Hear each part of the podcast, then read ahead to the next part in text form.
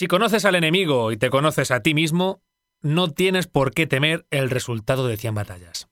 Si no conoces al enemigo pero te conoces a ti mismo, tienes las mismas posibilidades de ganar que de perder. Si no conoces al enemigo ni te conoces a ti mismo, todos los combates se contarán por derrotas. Sun Tzu. En estos tiempos tan difíciles que estamos viviendo, en cada una de las batallas que nos estamos enfrentando en nuestro día a día, tanto de forma individual como colectiva, en el trabajo, estudios, en nuestra familia, con amigos.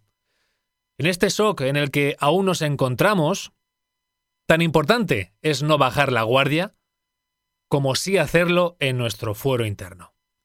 Desconectar. Desconectar al menos varias veces al día. Del mundo, de los datos, del trabajo. Evadirte de todo. Quedarte contigo mismo. Evadirte de esa espesa oscuridad que parece que se cierne unos días más que otros sobre nosotros. Una guerra que estamos sufriendo y que la llevamos día a día en nuestras espaldas. Toma Zapatilla empieza hoy sin otra pretensión más que la de hacerme desconectar. Entretenerme con aquello que me apasiona, el sonido, en muchas ramificaciones, y el deporte. Porque hablar de deporte muchas veces es tan laxo como practicarlo. No es lo mismo, pero también tiene su puntito. En estos tiempos tan raros, el deporte posiblemente no ayude a conocer a nuestro puñetero enemigo, pero sí que es el tratamiento ideal para conocernos a nosotros mismos. Y como dijo Sun Tzu en el arte de la guerra, si nos conocemos a nosotros mismos, ya vamos teniendo más posibilidades de derrotar al puñetero bicho. Aquí comienza Toma Zapatilla, el podcast deportivo de Alcázar de San Juan con sus protagonistas, Jesús Villajos. Hola, hola, ¿qué tal? Muy buenas. Ya había ganas, yo tenía ganas ya de empezar esto. confieso que llevo intentando ponerlo en marcha unas semanas. ¿Qué tal? Bienvenidos. Bienvenidas, esto es Toma Zapatilla, el podcast deportivo, efectivamente, como mi amigo Miguel Ángel se ha encargado de grabar, dirigido para Alcázar de San Juan, comarca, sus deportistas, sus equipos, su gente, porque esto sirve como terapia para desconectar y por supuesto también para intentar difundir un poco lo que ocurre en Alcázar con su deporte, con sus deportistas. Esa es la misión que tiene y si además pues te puede entretener un poquito y tirar del cable del día a día, pues mejor que mejor. Yo estaré aquí todas las semanas, espero hacerlo todos los miércoles, pero intentaremos que todas las semanas esté aquí con nosotros pues gente involucrada, gente que esté en el día a día del deporte alcazareño, gente que se esté viviendo de cerca lo que es el deporte y que nos pueda contar cositas.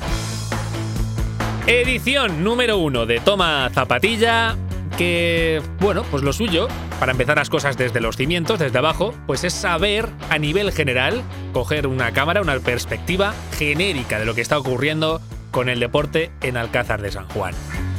El deporte no es ajeno a todos estos meses y a todas estas problemáticas, ni mucho menos.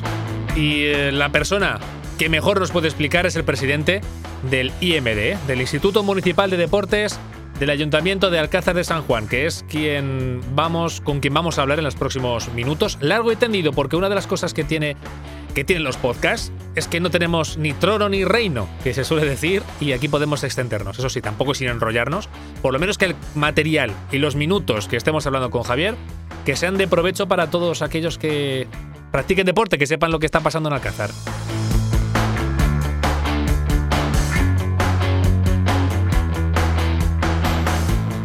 Posteriormente hablaremos con gente del grupo 76 Alcázar, el senior femenino que se encuentra ahora mismo, pues esos son, los son las protagonistas. Eh, están disputando el trofeo La Copa de Castilla-La Mancha. Una vez más están en semifinales. Hablaremos con una de sus jugadoras, con Cristina Ramos. No nos olvidamos tampoco del senior masculino que comenzó la semana pasada en la competición, la Liga Comunitelia. Y hablaremos con un regreso, con otro jugador, con un regreso a las canchas, a las canchas del día de Miguel, Luis Castellanos, un grande del deporte alcazareño que estará con nosotros también y nos contará las sensaciones que tiene volviendo a su patria chica, Alcázar. También tendremos en actualidad al retorno de la competición del fútbol, el Sporting de Alcázar, de manos de su entrenador, Álvaro Martínez estar también con nosotros. Charlaremos tranquilamente con él para que nos cuente pues, cómo afronta este inicio de competición con estas cosas tan raras. Si merece la pena tanto follón para saber si se juega o no se juega, si se va a jugar, no se juega, si las, los protocolos. En fin, que nos cuente un poco él cómo se está viviendo, cómo está viviendo el Sporting de Alcázar, su primer, el primer equipo este inicio de competición, que por cierto, hasta última hora, hoy hemos conocido que se va a disputar el primer partido, el estreno en esta temporada, el delegado Meco, en nada, en este domingo a las 5 de la tarde. Hablaremos también con él sobre ello y nos contará un poco pues qué está pasando con su plantilla y lo que, en la actualidad del Sporting de Alcázar en general, con Álvaro Martínez. Y bueno, como menú ya está bien, ¿eh? que tenemos aquí corte. Ya digo, lo podéis escuchar cuando queráis. Va a estar subido este podcast en muchas plataformas, en Spotify, en Evox, en Google Podcast, en Apple Podcast, en todos los sitios habidos y por haber. En nuestra web, en tomazapatilla.com, donde también vamos a subir las noticias más destacadas que nos vayamos enterando de deportes y deportistas alcazareños, tanto a nivel competición local como a nivel provincial, regional o a nivel nacional. Todos los éxitos son nuestros éxitos. Y todas las semanas, aquí un servidor, Jesús Villajos, pues que intentará hacerlo de la mejor manera posible. Ya digo, daremos difusión a deporte y si encima nos entretenemos, mucho mejor. Pero también te digo que no solo va a haber resultados y cosas de actualidad. Intentaremos hacer también más cositas, más reportajes, más... Eh, en fin, hablaremos con más cosas, hablaremos de historia de deporte de Alcázar, hablaremos con mucha más gente que ya iremos contando poco a poco. No me quiero enrollar, que me enrollo, que tengo unas ganas de micro, que madre mía. Así que corto, corto el chorro. Y empezamos, ahora sí, que nos está esperando Javier Ortega al otro lado de la línea telefónica. Echaba de menos este comentario. Bienvenidos, bienvenidas. Disfruten.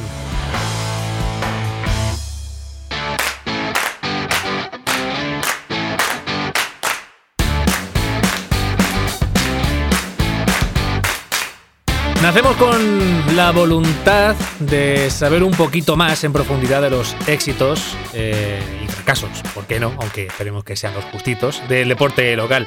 Y posiblemente la mejor manera de conocer pues, una radiografía del deporte local es hablando con el concejal de deportes y presidente del Instituto Municipal de Deportes de Alcázar de San Juan, quien ha querido atender la llamada de, de Toma Zapatilla. Javier Ortega, muy buenas, ¿qué tal? Hola, buenas Jesús, muy bien. ¿Qué tal la salud? ¿Cómo va? ¿Cómo se están desarrollando estos, estos días? Bien, pues hombre, intentando hacer vida lo más normal posible, manteniendo todas las normas de seguridad y sanidad, y, bueno, distanciamiento, mascarilla, y adaptándonos a esta normalidad que nos ha tocado vivir y que esperemos que, que sea lo más pronto posible que volvamos a estar como antes y que volvamos a ver las instalaciones deportivas, que yo creo que lo, lo que nos interesa a todos llenas de, de deportistas, de niños, de niñas, disfrutando del deporte y, compitiendo, que yo creo que es lo más, lo más importante. Alcázar ha sufrido pues eh, de la manera más dura en los meses más crudos de, pasada, la pasada primavera. Nos ha costado un poco mm, retomar un poco cuando el resto de la comunidad parecía que estaba eh, retomando un poco la normalidad, Alcázar continúa pues eso, con los procesos de desescalada, atendiendo siempre, imagino, los criterios que marca Sanidad, ¿verdad? Siempre estamos un poco dependiendo de lo que nos dicte la Consejería. Sí, nosotros al final dependemos de Salud Pública y la Consejería de Sanidad a través de la Delegación de, Sanidad de Ciudad Real es la que nos marca las pautas de las cosas que podemos y no podemos hacer.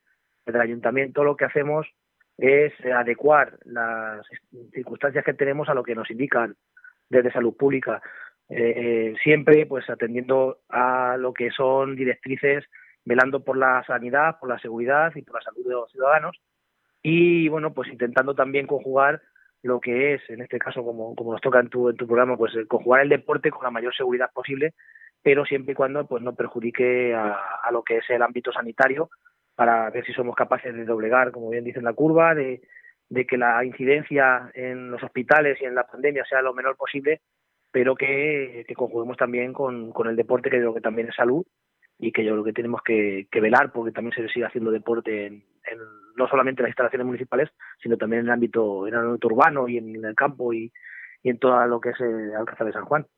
Eh, ahora más, más adelante en este primer programa de Toma Zapatilla, pues hablaremos un poco también con Álvaro Martínez, el entrenador del Sporting, hablaremos también con gente del grupo, eh, vamos a hablar también con, con gente del Racing de, de, Alcázar, en fin, un poco eh, tocando un poco todos los clubes a nivel mm, privado, digamos, que pues, están empezando las competiciones y que están entrenando y demás. Pero mm, sin duda yo creo que una de las preocupaciones que muchos y muchas están teniendo en este momento es saber en qué estado se encuentra la forma o el, la puesta en marcha de las escuelas deportivas, que ya se parece que se ha empezado a anunciar, bueno, que ya están empezando a funcionar, ¿verdad? Sí, desde el, lunes 2 eh, pues eh, hemos empezado a, funcionar. El lunes 2 de, de noviembre comenzamos con las escuelas deportivas con mucha seguridad, con todos los protocolos que nos marcan desde sanidad, grupos de nueve personas o nueve alumnos más monitor, en las cuales no hay contacto físico para las escuelas que son de contacto, como así decir, pues fútbol y baloncesto y balonmano, porque bueno, pues atletismo, ajedrez, eh, fútbol, sala, todas estas cosas, pues eh, intentar hacerlas porque los niños yo creo y entiendo y entendemos también desde el equipo de gobierno que tienen que practicar deporte, tienen que socializar a través del deporte, que se le inculquen los valores y el deporte como, como una escuela de valores, que yo creo que es lo que entendemos desde el equipo de gobierno que es eh, el deporte en Alcázar de San Juan, y se hace con toda la medida de seguridad. Eh, se han hecho sus protocolos de instalaciones, también tenemos los protocolos de actividad. Eh, los padres que, que, vayan a dejar a los niños pueden observar que no pasan a las instalaciones de los padres, se quedan fuera, los cuales se montan ya grupos de nueve personas, el monitor los coge, los pasa a ellos a las instalaciones, hacen su, su hora de entrenamiento y los vuelven a, sacar por otra puerta diferente a la que han entrado para que no se junten grupos. Y yo creo que, bueno, de las formas más eh, seguras que podemos plantear, ¿no? Aparte, no hay vestuarios con ducha para que no se acumulen niños, sino que solamente serán zonas de cambio donde dejar las cosas. Eh, y, bueno, tomas de temperatura, tomar el registro de entrada de los usuarios, grupos burbujas en los cuales siempre son los mismos nueve alumnos yo creo que hemos intentado velar por la seguridad, pero también pues compaginar el, el hacer la actividad deportiva que considerábamos importante. Esto siempre estamos hablando de escuelas deportivas. Lo que son grupos federados, eso va por otra parte, como bien decías, con, con los equipos federados llevan una normativa diferente por, por ser federados, en los cuales, bueno, pues eh, ellos cumplen con su protocolo de equipo federado, los cuales pueden entrenar hasta un máximo de 25 si existe contrato, contacto. Puede ser eh, deporte total o entrenamiento total que se les llama, porque ellos sí compiten. Entonces, bueno, ellos también eh, conocen los protocolos de la instalación, que sí que son los mismos como para todos los usuarios, pero ellos tienen otros protocolos distintos de su actividad, ¿no? Tampoco tienen vestuarios, es, es, un poco engorroso, pero yo creo que son las circunstancias que debemos tener y, y son las circunstancias que nos ha tocado vivir. Y esperemos que con estos entrenamientos, aunque sean así, pues eh, consigamos los mayores logros en esta temporada. Y, y yo creo que, que, bueno, que sobre todo que haya deporte y que haya instalación, eh, es lo importante. Quizás lo último que se ha conocido ya la apertura de la piscina, que también estaba siendo la piscina cubierta, que también estaba siendo pues de gran demanda, pues esperando a ver qué, qué ocurría y a ver, imagino que también se estaba esperando un poco al visto bueno de, como decíamos antes, de sanidad y, y autoridades, ¿verdad? Sí, porque nosotros en fase, tanto en nivel 2 como en nivel 1, una de las características que nos indicaban es que las piscinas municipales deben estar cerradas. Uh -huh. Al terminar la fase, pues bueno, pues eh, nosotros lo teníamos todo preparado para, para poder abrirla también el lunes 2 se ha hecho la, apertura por la tarde en su horario habitual.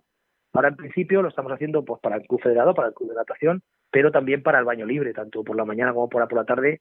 Pueden utilizarse las calles que tenemos todas a disposición de baño libre, eh, también con protocolos de entrada y salida, protocolos de aforos en los cuales solamente puede haber cuatro nadadores por calle en, en lo que es el baño libre, con eh, cita previa para que sepamos cuánta gente va a haber. Hemos creado dos nuevas zonas de cambio para que, eh, añadiendo a las dos que ya existían, eh, no se puede duchar, cuando se termine pues te secas, te quitas el bañador y te pones la ropa y te vas a casa, pues para evitar pues aglomeraciones, eh, no habrá público, no podrán asistir los padres.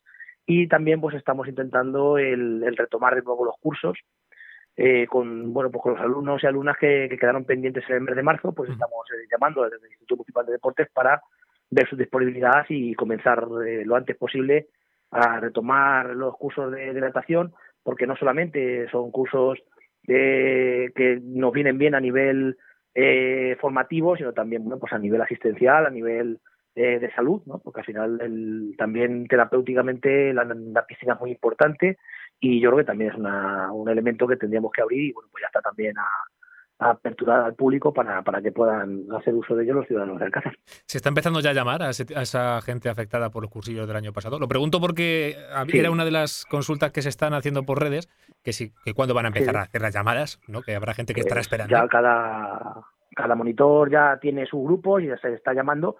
Eh, en principio solamente se va a llamar a las personas que, que dijeron cuando llegó la, la pandemia que querían repetir, se les va a dar la opción de de empezar ahora con sus cursos, se les está llamando ya y bueno, pues en principio eh, hemos iniciado esos trámites. Luego ya, pues si hay alguna fórmula de rellenar más grupos o cualquier otra cosa, pues ya lo iremos poniendo en conocimiento de los ciudadanos. Pero en principio a los que se les va a llamar va a ser a, la gente que, que quedó pendiente de dar esas clases y ya se les ha iniciado con la, con la llamada para, para también pues eh, ir quedando con ellos, para que firmen la hoja de autorización, para explicarles cómo son y también pues igual de forma escalonada para que no se nos se nos llene tampoco de gente en la piscina a la hora de, también organizarlo.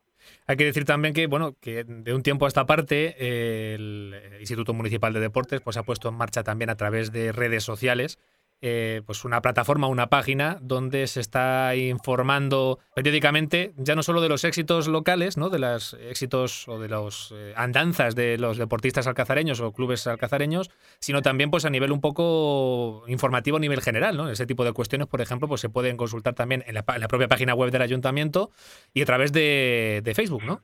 Sí, porque bueno, pues eh, a principios del año pasado tuvimos esa, esa idea de de realizar a través de redes sociales, bueno, pues al final es lo que también mueve a la, juventud, ¿no? Y, también gente no tan joven en diferentes redes sociales, el dar a conocer la actividad eh, deportiva de Alcázar de San Juan. Dentro de la página del ayuntamiento, lógicamente, también se publicitan y se publican, pero dimos esa opción a través de, de, la, de Facebook, de Instagram, de Twitter, sobre todo también a los clubes, a los clubes que, que quieran que, que aparecer en la página de Facebook y Instagram y Twitter del Ayuntamiento, del Instituto Municipal de Deportes en este caso, con la intención esa de, promover sus resultados, sus éxitos, sus logros, toda la información que desde el Instituto Municipal de Deportes podemos dar. Eh, estamos hablando de una página que no solamente es a nivel eh, oficial, por así decirlo, del Instituto Municipal de Deportes, sino que también es una página que ponemos a disposición de los clubes y de los deportistas de Alcázar de San Juan para que se den a conocer a través no solo de sus redes personales, sino también de esta red institucional que, que, bueno que está teniendo muy buen muy buen eh, resultado. Estamos muy contentos con ella. Y bueno pues el fruto de ello pues el, número de visitas el número de, me gustas y de amigos que tiene. Y sobre todo lo hemos intentado enfocar como una herramienta de, conocimiento de que los, la ciudadanía en general conozca la actividad deportiva que hay en Alcázar que hay mucha y buena Lástima que este año no se haya podido eh, exprimir al 100% debido bueno, pues a estas circunstancias. Ahí están las redes en Facebook, IM de Alcázar, en Instagram, en Twitter, en fin, ahí está para información. Entre ellas, pues vemos que en este tiempo, mm, bueno, se ha mermado mucho la actividad deportiva, pero si vemos que aún así pues ha habido muchos éxitos a pesar de, todos los aplazamientos y suspensiones, pues eh, Alcázar sigue estando también ahí eh, liza. Cuando todo el mundo estaba parado, pues parece que Rubén Monreal también estaba ahí compitiendo a nivel nacional, eh, haciendo un buen papel. Eh, Pablo Bobo, por ejemplo, también vemos en la propia página, lo estoy leyendo ahora mismo in situ. el éxito también convocándose para la selección nacional de su categoría en cadete. En fin, eh, así un poco por encima, pero queda mucho, que hablaremos también con ellos también a lo largo de estos días en Toma Zapatilla. Pero es verdad que la salud está, está bien, ¿no? Alcáceres sigue funcionando. Sí, al final las competiciones individuales han seguido funcionando. Pararon las competiciones grupales, pero las individuales han seguido funcionando. Entonces, bueno, eh, lo que es todo deporte individual, eh, Julio Fernández hace unos días, campeona de, de Andalucía de hípica, eh, Pablo, Rubén, como bien decías, Ana, tiro con arco. Eh, ahora mismo ya te digo que, que, siempre ha habido actividad, no solamente con los éxitos, sino también pues con, con bueno pues todas las malas noticias que hemos tenido, como es la suspensión de la media maratón, la suspensión de, de la Titán, Exacto. Eh, la suspensión de, de toda, del, triatlón, bueno, pues todas esas noticias también vienen, pero el deporte en sí no ha, no ha terminado, no ha parado, no Alcázar ha seguido funcionando, también nos vino muy bien la página para anunciar la apertura de la piscina de verano, que ha sido un gran esfuerzo por parte del, del ayuntamiento, y también funcionó muy bien. O sea que también hemos tenido actividad de ocio, deportiva y de ocio, y, se ha ido funcionando a través de, esta página y los grandes éxitos que estamos logrando a nivel individual, pues es porque lo único que, podemos participar ahora. Esperemos que ahora, bueno, pues a partir de estas semanas también vamos a empezar con los deportes colectivos. Ya empieza, ya empezó esta semana el juvenil de fútbol y, hace unas semanas el fútbol sala. Ya también comenzamos también con el, preferente esta semana, empezamos las chicas del Racing Independiente. Este sábado también han jugado las chicas del, del grupo 76, el absoluto. Eh, ¿Cómo? cómo? Pues, eso, eh, desgraciadamente ha perdido el grupo 76 masculino en Socuellamos, bueno, pero que ya por lo menos hemos empezado la actividad.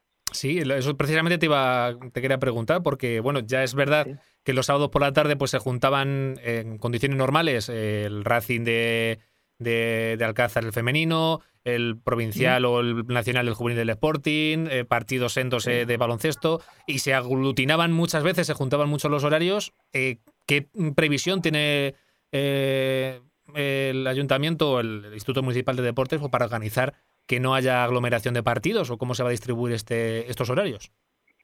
Hemos marcado franjas horarias. También hemos hablado con los clubes que cuando coincidan muchos pues tendrán que traspasar sus horarios a, domingo por la mañana. Pero bueno, es que también son muy cambiantes porque en principio el Racing y el Independiente iban a comenzar y les han cambiado el calendario el día de ayer por retirada de, de algún club de la competición, ¿no? Por el tema COVID y, problemas. Entonces, bueno, pues continuamente nos están cambiando calendarios, eh, intentamos que no coincidan con, bueno, con, el deporte femenino en este caso es una semana sí, una no. Entonces, bueno, como, como juegan las dos semanas, una en casa y otra fuera, bueno, compatibilizamos, los juveniles también pasaría igual. Bueno, intentamos manejar los diferentes horarios que podemos tener. Y siempre, pues, lo que tú decías, pues manejando un poco, contrapeando, marcando franjas horarias, lo único que antes pues se podían marcar tres franjas, ahora hay que dejar un espacio entre medias eh, de franja y franja pues para que entren los equipos de limpieza, para que salga el público, para, todo organizarnos. Pero bueno, yo creo que, con organización y, y agradecer el trabajo que hace también, lógicamente, al personal del Instituto Municipal de Deportes, pues para pues a Ángel, a Petria, a Elena, a todos los oficiales eh, de, la, de mantenimiento de las instalaciones, ¿no? Pues agradecerles el trabajo que hacen de, organizar unas competiciones y unas instalaciones que no son fáciles en esta época. No son fáciles antes, pero tampoco son en esta. Además, solamente contamos con un campo con un campo para poder jugar, que es el campo A, porque en el campo B no existirá, si no puede estar sentado, pues no pueden no pueden jugar, salvo, algún partido que otro amistoso sin público, pero claro, el partido se tiene de jugar todos en el campo en el Manuel Delgado Meco, no, no podemos jugar en el campo B. Claro, eso te iba precisamente a, consultar porque mm. los protocolos marcan que no se puede, no puede haber gente eh, de pie alrededor del campo, que está todo el mundo sentado y, demás, porque en principio, eh, salvo como decimos, eh, va a vivir al día y lo que hoy es una cosa, mañana puede ser otra, pero a día de hoy por lo menos lo que está claro es que va a haber público en los partidos que se disputen en Alcázar de San Juan este fin de semana, marcando siempre el pabellón. Mm, si, corrígeme si me equivoco, eran 100 personas máximo en, cubierto y un aforo en abierto de un 30% del aforo total, eh, ¿puede ser? No, el 75%. Ah, el 75%. Eh, estamos hablando de, 700, de 750 personas, que a nosotros vamos, con 300 ya tenemos más que de sobra, o sea que tampoco... Sí, eh, bendito el día que lleguemos a 750, correcto.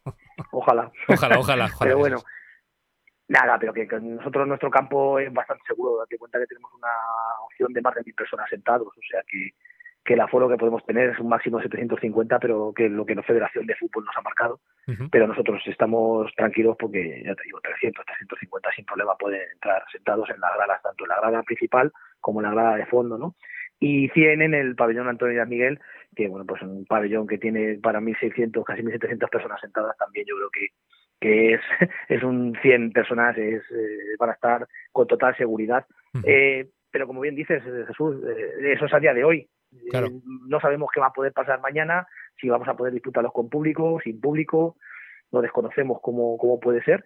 Lo bueno que tenemos es que, bueno, pues tenemos todo organizado y los protocolos están marcados.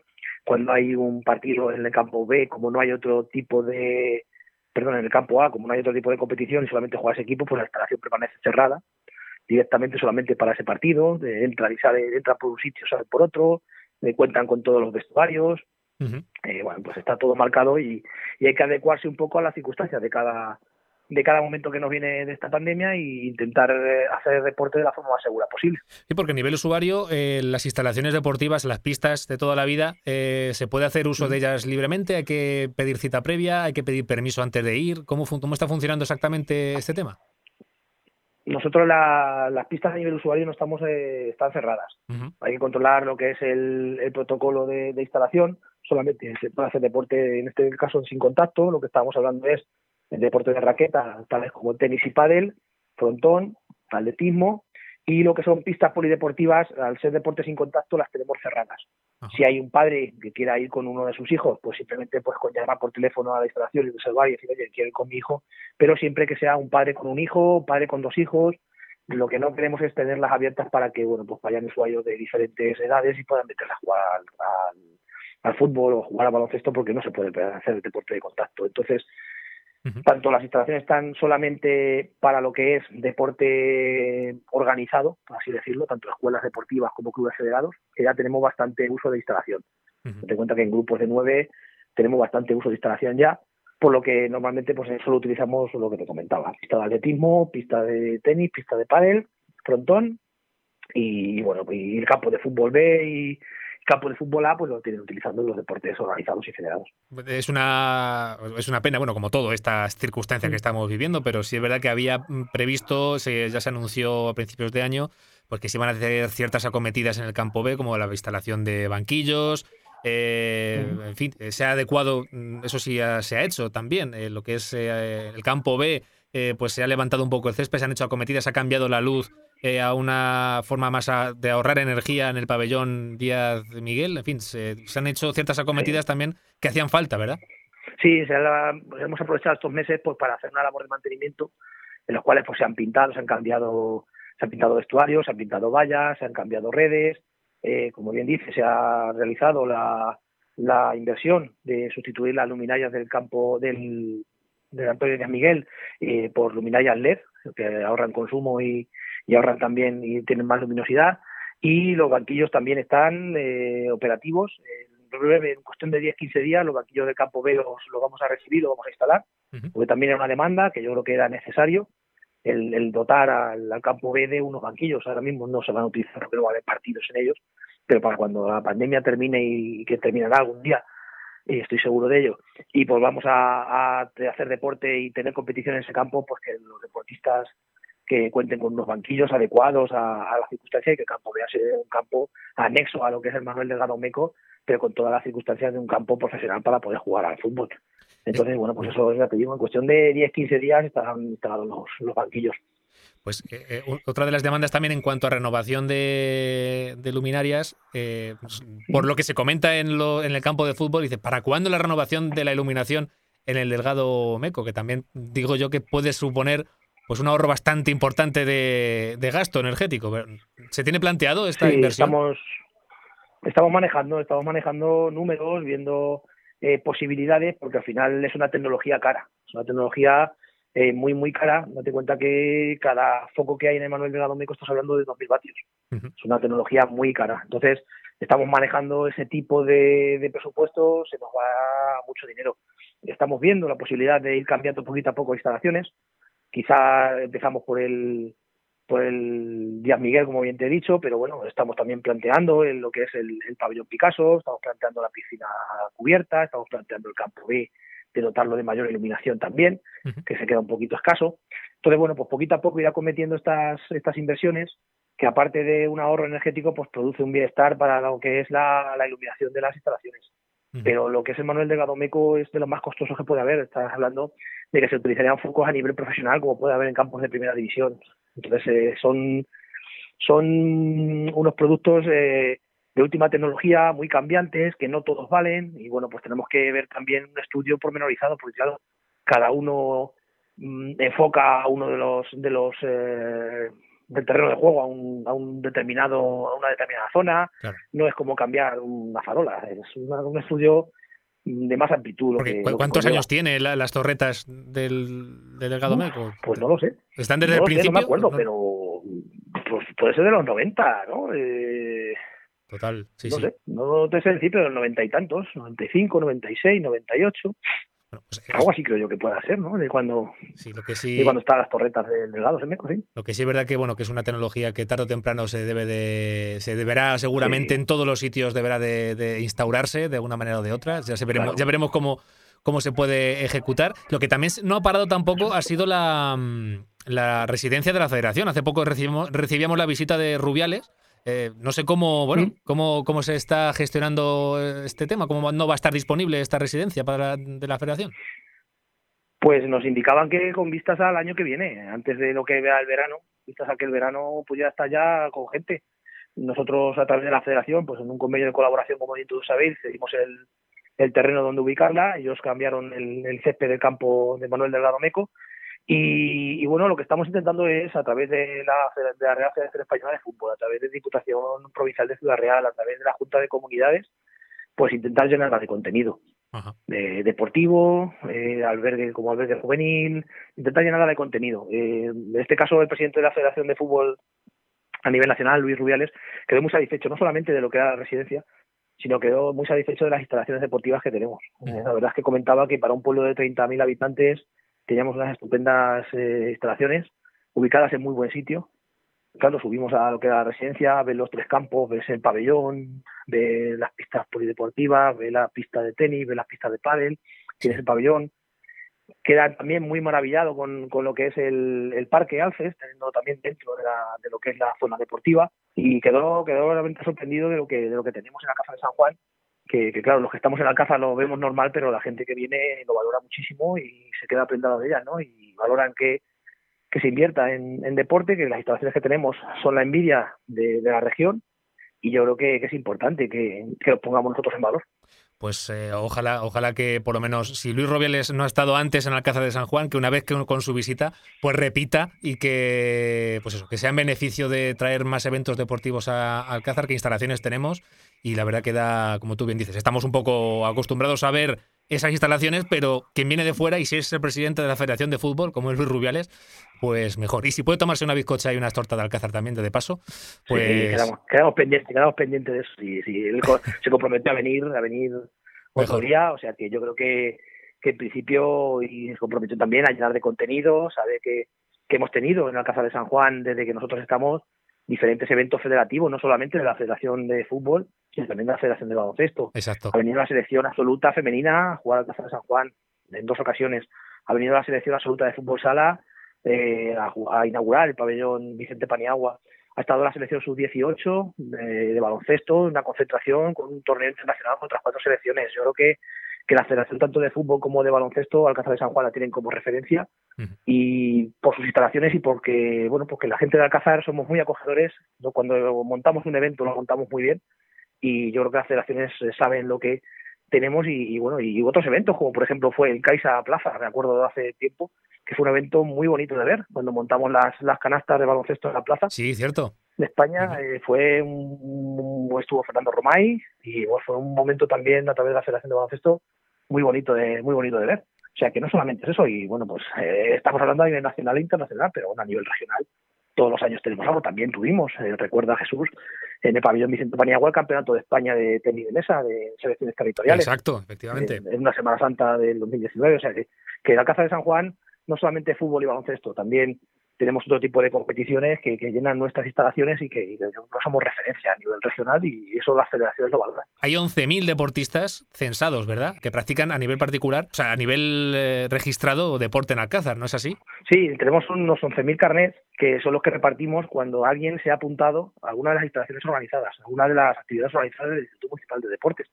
Pero ¿cuántos más nos hay que no eh, han hecho deporte de forma organizada, que pertenece a algún club, pero realmente no ha participado nunca en nuestros, en nuestros cursos, en nuestras eh, organizados, nuestras actividades deportivas, etcétera. O sea que estamos hablando de una ciudad muy, muy, muy, con mucho ambiente deportivo y bueno, yo creo que es importante ponerlo en valor. Casi un tercio de la población de Alcázar haciendo deporte y la que no sabemos, pues eso también se tiene que, notar. En cierto modo así nace Toma Zapatilla, pues para intentar también dar cobertura a través de este podcast a toda esa gente que está practicando deporte, que se puede poner los cascos, escuchar en cualquier momento, en cualquier lugar, eh, la información deportiva de Alcázar, a quien también agradecemos a Javi, Javier Ortega, concejal de deportes, que nos atienda y que esperemos que nos atienda en otras ocasiones, pues cuando la ocasión lo merezca y cuando esperemos que sea también, vaya un poquito ya menguando de una mm, vez esta pandemia que estamos sufriendo y que esperamos que sigamos andando y por lo menos remando hacia un sitio claro. Ojalá. Sí, pues desde mi posición, darte la enhorabuena, Jesús, por esta iniciativa de acercar el deporte mediante este podcast, como tú dices, a, todos los ciudadanos, que, todos seamos eh, capaces de, saber qué, sucede de la Casa de San Juan, que se cuece, como dice aquel, en el mundo del deporte de la Casa de San Juan, eh, desde lo más grande a lo más pequeño, ¿no? Y eh, desearle mucha suerte a los equipos que, que empiezan sus competiciones, a los deportistas que están compitiendo, que han competido, ponerlos en valor. Desde el Ayuntamiento de Alcázar, como siempre, estamos a disposición de, cualquiera que quiera hacernos una consulta y realizar cualquier eh, acto, cualquier evento, cualquier circunstancia, pues a su disposición estamos. Y, bueno, pues eh, esperar que, te vaya bien, que este podcast eh, tenga el éxito que se merece y bueno, pues que no, a disposición tuya cuando quieras llamarme, sabes que, no tenemos. Pues te lo agradezco de corazón, Javier Ortega, concejal de deportes del Ayuntamiento de Alcázar de San Juan. Hasta la próxima y muchas gracias. A ti, hasta luego.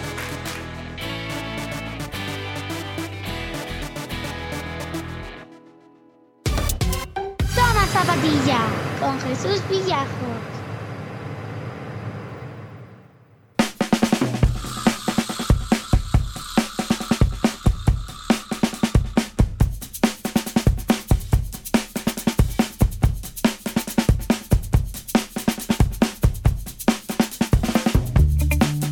Y nada, pues eh, en portada anunciábamos que íbamos a hablar con alguien ligada, en este caso al, Grupo 76, al senior femenino, y que qué mejor manera que empezar un Toma Zapatilla, la primera edición de este programa que intenta contar los éxitos de nuestro deporte, de deporte alcazareño, que para que nos hable de una victoria importantísima, la que se consiguió el pasado sábado en el Día de Miguel, la cosechada por el Grupo 76, que da pase a la semifinal de la Copa eh, Trofeo Junta de Comunidades de Castilla-La Mancha. Tenemos al otro lado de, del hilo telefónico a Cristina Ramos que nos va a atender y nos va a contar un poco cómo se plantea esta semifinal y por supuesto pues de cara a la temporada que, se, ya estamos metidos en, en. Cristina, ¿qué tal? Muy buenas. Hola, muy buenas, Jesús, muy buenas. ¿Qué pasa? ¿Qué tal? Pues nada, eh, estaba comentando que tenemos el, el reto de este fin de semana de volver a una nueva final de, del senior. Yo siempre he dicho, cuando participando en otras tertulias, en tertulias deportivas del pista pista, por ejemplo, que estamos siempre muy mal acostumbrados porque el grupo 76 siempre, continuamente, está luchando contra los mejores, contra los mejores, humildemente, no contra los mejores, sino contra las capitales mm, que tienen más eh, peso por la organización que tiene. Y ahí está siempre el grupo, ¿no? Ahí está, ahí está. Eso lo llevamos en la sangre, la verdad es que sí. Se resolvió prácticamente desde por la vía rápida. Después de tanto tiempo de muchísimas de las jugadoras que hemos vuelto a las pistas y junto con las que ya últimamente estaban ya habitualmente jugando en el equipo y con, encima con el poco, los pocos días de entrenamiento que llevábamos, la verdad que tuvimos muy buenas sensaciones y salimos muy contentas. Hay muchos fallos y mucho físico todavía por hacer, pero la verdad que para ser el primero y con tan poco tiempo de margen salimos muy contentas. Ahí hay mucha madera, me, remito a un, a un comentario de un entrenador que, que tuvo también el señor femenino hace unas temporadas, que hay, hay mucha madera para conseguir cosas importantes y las aspiraciones yo creo que están, están a la altura, ¿no? ¿Cómo ves eh, al equipo? ¿Cómo está el grupo? Hay una mezcla de todo, hay una mezcla de veteranía, estamos muchas ya que llevamos muchos años retiradas y ya somos de una cierta edad, pero ahí estamos y luego hay la mezcla con la gente joven. Gente joven que lleva muchos títulos, que lleva muchos partidos, que lleva muchas horas y esa mezcla, la verdad que tenemos muchas ganas de que esto empiece. No es un año muy bueno, para ello, pero tenemos mucha ilusión y muchas ganas porque esto empiece y sobre todo por disfrutar, porque somos, aparte de un equipo, luego somos una piña. Tenemos muy buena relación entre nosotras y la verdad que tenemos muchas ganas. Ya, ya salimos el sábado del partido y ya queríamos que llegara el siguiente partido para jugar. Salimos muy, muy contentas, la verdad. Es la base, ¿no? De, aparte de que, bueno, la calidad que, que demostrasteis también siendo eh, pues las más jóvenes, siendo junior en categorías inferiores, lo a base de que este, de este equipo saque cosas positivas, sin duda es que se, haya, se haga una piña, ¿no? Que, que ahí el trabajo también de, de, hacer grupo, ¿no? El somos grupo famoso que siempre presume, eh, pues de buena manera en las redes, se puede hacer y así se consigue todo, ¿no? Yo hace cuatro años que no jugaba, pero vamos, eh, éramos una piña antes y ahora junto con la gente más joven, es que eso es, que lo llevamos en la sangre. Es que aparte de un equipo, es que somos una familia. Luego todos los fines de semana intentamos quedar, siempre estamos planeando cenas, comidas, siempre poder estar todas juntas porque es el buen rollo que, hay dentro del equipo, que para mí es lo más importante. En cuatro años fuera del grupo, ahora que has vuelto otra vez a, retomar el contacto con, con las canchas, ¿cómo, ¿cómo, te ves? ¿Cómo ves el, el ambiente? ¿Cómo, ¿Cómo te has sentido? A ver, pues yo personalmente, a ver, me, me pensaba que iba a estar peor, ¿vale? pero bueno, poco a poco, día a día, se va viendo cómo vas físicamente cogiendo un poquito, muy despacio, porque quieras o no, la edad también cuenta, cuatro años, los músculos parados, es un cambio. Luego, eh, estos años atrás han estado muy pocas jugadoras senior, eh, sacaban equipo gracias a las categorías inferiores como cadete, junior, gracias a las chicas más jóvenes podíamos jugar. Yo es que no jugaba, pero siempre he estado ahí como la sombra del, del equipo. Uh -huh. Entonces, este año da gusto ir a entrenar un lunes y llegar nuevo 10 días. Claro. Cuando eso, el año pasado llegaba un lunes y te contabas con tres o cuatro, y gracias a las juniors, pero claro, ya al final esas chicas llevan entrenamientos a las semanas muchísimos. Claro. Y claro, y ahí, y eso también físicamente, eso para ellas le beneficia, pero este año llegar un lunes y estar 8, 9 o 10 es un lujo. Claro. Después de tantos años con tan poca con tan poca gente. Claro, que prácticamente os habéis encontrado pues para disputar esta copa, ¿verdad? ¿Habéis, ¿Cómo habéis preparado este trofeo? ¿Cómo lo habéis hecho? Llevábamos entrenando, eh, yo creo que eh, empezamos el miércoles 13 de octubre. Empezamos a entrenar. Lunes, miércoles y viernes. Tres días a la semana y la verdad que eh, empezamos más físicamente, pero luego ya esta semana, esta última semana la hemos intentado preparar más para lo que es el tema partido. Uh -huh. Y la verdad que, que lo que hemos intentado hacer, por lo menos en algún momento del partido, salió. Y la verdad que, ya te digo, salimos con muy, muy buenas sensaciones.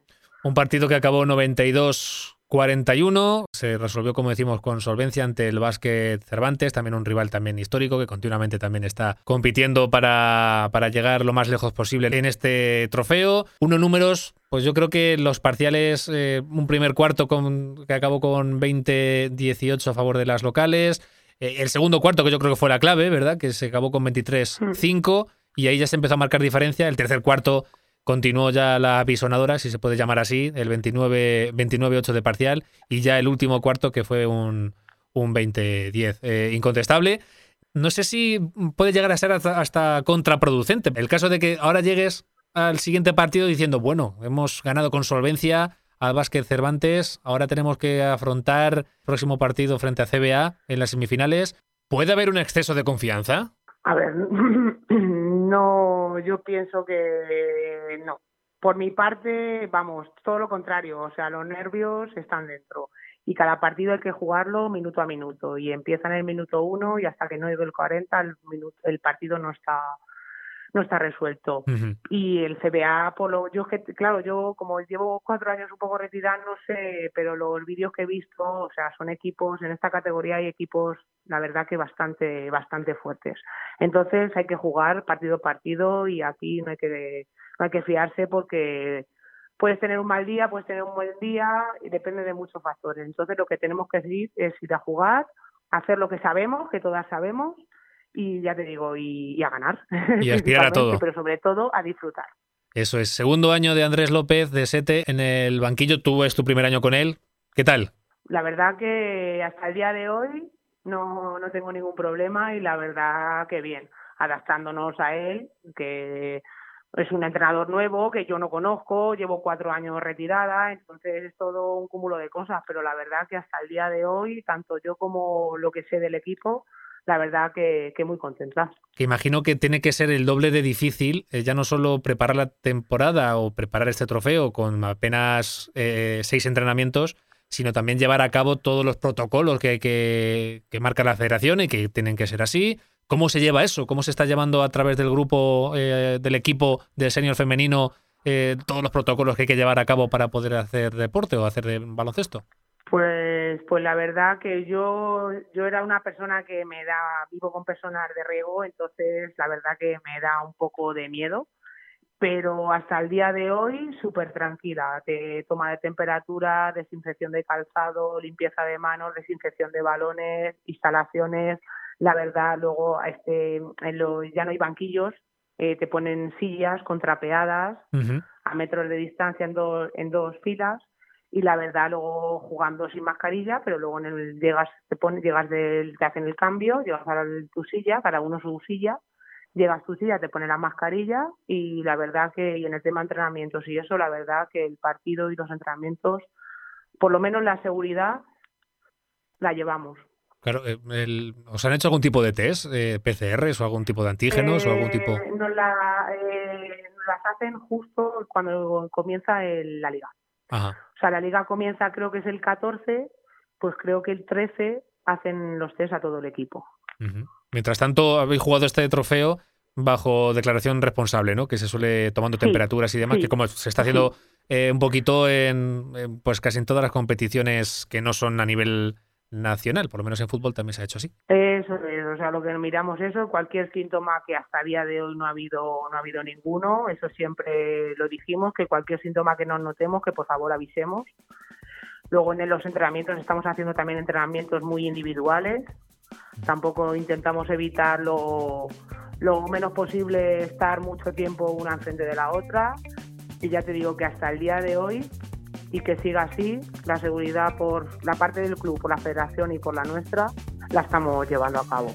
Cristina Ramos, pues muchas gracias por atendernos a esta primera llamada del Toma Zapatilla, esta primera edición, y que mejor, pues eso, que una con la victoria tan contundente del pasado fin de semana que hace que el senior femenino del grupo 76 Alcázar eh, juegue este fin de semana las semifinales que le otorga, pues eso, conseguir pasar a la final del trofeo Junta de Comunidades de Castilla-La Mancha. Mucha suerte, Cristina, y nada, esperamos que si no es a ti, que se haga una compañera o al propio entrenador, que la, que la próxima semana podamos volver a hablar y contando éxitos de y la victoria de contra CBA este fin de semana. Ojalá y tengamos suerte, por lo menos lo vamos a intentar.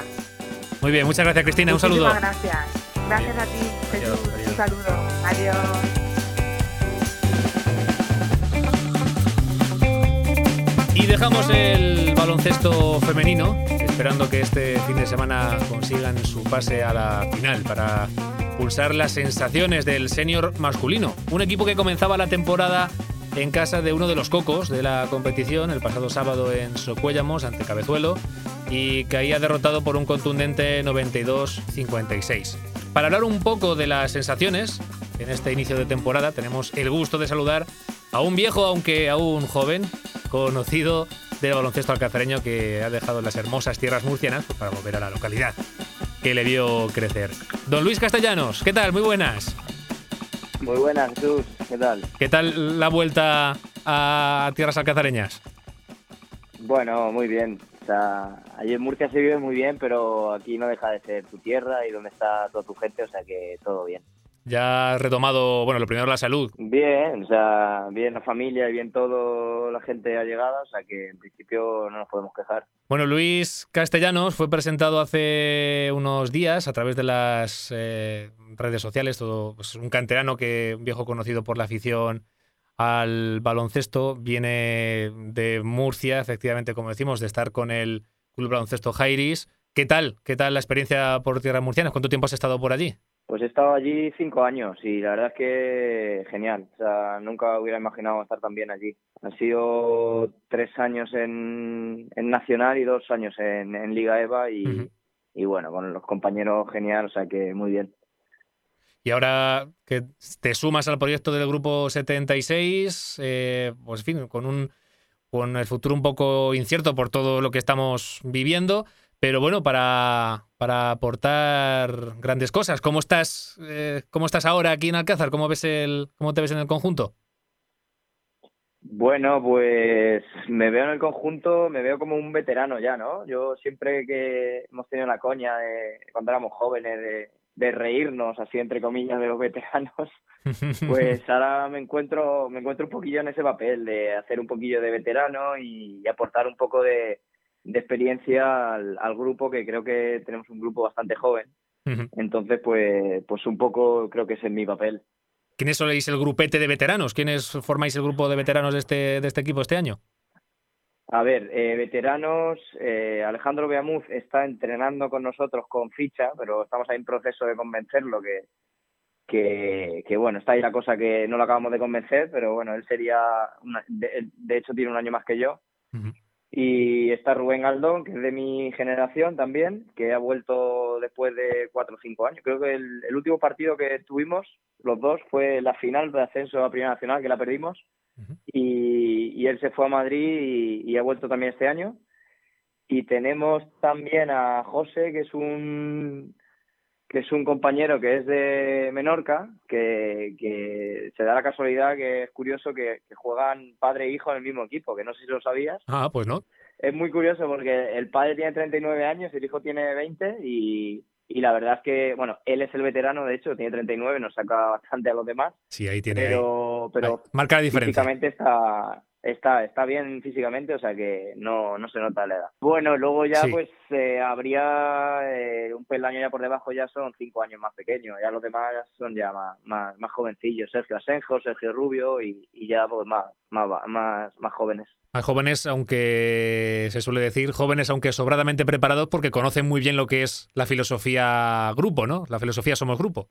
Sí, sí, sí. Ahí se sabe que desde canterano pues vas subiendo con categorías superiores y es raro ver a alguien que en categorías junior no haya jugado con, con, los mayores o incluso cadete. Yo recuerdo que cuando era cadete ya jugaba con, con los mayores. Pues gente que va a estar conjuntada eh, en el banquillo también por Jesús García Chusi, también ha sido fue presentado hace unos, unas cuantas semanas que va a estar al frente de, mm. de, la plantilla de este equipo que comenzó, como decimos, la semana pasada en campo, pues uno de los más, así para empezar, para abrir boca, pues eh, no está nada mal, ¿no? Empezar así la temporada. Sí, la verdad es que eh, tiene sus cosas buenas y sus cosas malas, porque sabe que te enfrentas, a, ha dicho uno de los cocos tú, yo, lo diría como el coco de la, de la, categoría. Claro. Eh, tiene la cosa buena de que los pillas a principio de temporada, a lo mejor no los pillas tan rodados y, y le faltaba de hecho a su americano, tiene un americano en el equipo. Y, bueno, la cosa mala, pues que yo creo que no, no, no puedes medir realmente tu, tu, nivel contra un equipo que es superior. Está en otra liga, ¿verdad? Es un equipo que está en otra liga y que va, va a otra cosa, juega a otra cosa. Eso, tiene jugadores muy, muy contrastados ahí en la liga y jugadores que han jugado en Les Plata, en EVA, o sea que está en otro nivel. Prácticamente fue un partido que se fue en el primer cuarto, ¿verdad? Con un parcial de 23-3, vemos en las, en las crónicas, luego también en el segundo también se aumentó esa, esa diferencia, en el tercero se intentó, el tercer cuarto se intentó un poquito recuperar para acabar con, mm. con, ese, con ese resultado final. Eh, bueno, eh, no sirve, sirve un poco para volver a la competición, ¿verdad? Pero no sirve como muestra de lo que es este equipo, lo que se espera de él, ¿verdad? Claro, a ver, eh, sirve para que todos cojamos sensaciones porque llevamos desde marzo sin competir. Claro. Y, todos nos moríamos de ganas de, volver a competir, o lo menos hablo en primera persona, que yo me, subía por las paredes. Eh, pero claro, tú no puedes medir contra, contra ese rival, no te puedes medir realmente cómo es tu equipo, porque la gente además eh, es un grupo que venimos, algunos, aunque seamos, llevamos toda la vida en el grupo, pero venimos ahora de nuevos, entonces tenemos que acabar de conjuntarnos y tal, y, bueno, pues la gente es un nerviosismo, la ansiedad de jugar, eh, primer partido después de mucho tiempo, eh, mm, es difícil medir que tu, tu nivel después de, un partido así, es difícil. Claro, ¿cómo, te, cómo os habéis ido preparando? ¿Cómo habéis, eh, habéis preparado la pretemporada de cara a este inicio de competición? Pues al principio mucha incertidumbre porque no sabemos cuándo íbamos a empezar en verano decíamos que en agosto, luego que en septiembre y luego al final pues pues fue, si no quiero recordar mal, octubre, principio de octubre, y han sido cuatro semanas. Lo que hemos hecho es entrenar cuatro días semanales, eh, tanto físico como técnico-táctico en pista. Y, bueno, al fin y al cabo ha sido lo más parecido a una pretemporada normal.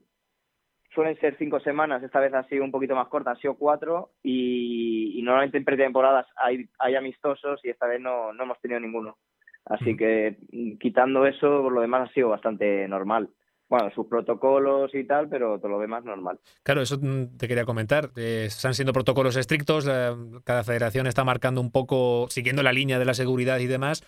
¿Cómo se están mm. llevando? ¿Qué, se están, eh, ¿Qué medidas se están eh, tomando para, para intentar, pues eso, jugar de la manera más segura posible en baloncesto? Sí, bueno, pues supongo que los compañeros que hayan hablado contigo te habrán contado un poco de sus protocolos y no, no creo que difieran mucho del nuestro. El nuestro simplemente es, eh, llegamos todos juntos, eh, bueno, nada de contactos ahí, saludarse, abrazarse y cosas de esas, nada. Llegamos, eh, toma de temperatura, eh, se apunta, eh, nos mojamos los pies en desinfectante, en las manos también y, nos echamos hacia un lado del pabellón, nos cambiamos cada uno con separación y entramos en pista. Eh, pues tienes la opción de entrenar con mascarilla y sin ella. Yo, por ejemplo, bueno, nadie de nuestro equipo entrena con mascarilla. Es algo que a lo mejor pones en riesgo el nivel de tu nivel fisiológico de tu cuerpo. Entonces, pues, pues es un poquillo complicado. Lo normal es entrenar sin mascarilla pero te dan la opción a quien quiera, eh, respetable, entrenar con mascarilla. Claro, porque de test no hablamos. Eh, hablamos que la primera nacional es, eh, para coger siempre un símil, eh, para enterarnos, es digamos como la tercera división en, fútbol, ¿verdad? y que el, mm, bueno, yo, yo diría que menos, que menos que la tercera división. Mm, pero que a fin de, que a fin de cuentas... he hablado asimilado a, Liga EVA, tercera división, más o menos. En cualquier caso, ¿cómo se está llevando el tema, el tema este de los test? Bueno, eh, primera jornada nos han hecho test a todos los jugadores de Primera Nacional y, y nos lo hicieron, eh, a nosotros nos lo hicieron el jueves, eh, salimos todos negativos, Socuella hemos salido en todo negativo, por eso se pudo jugar. De cinco partidos que había, diez equipos, se han suspendido dos supongo que por positivos, o sea que los otros tres se supone que eran todo, todo el mundo negativos.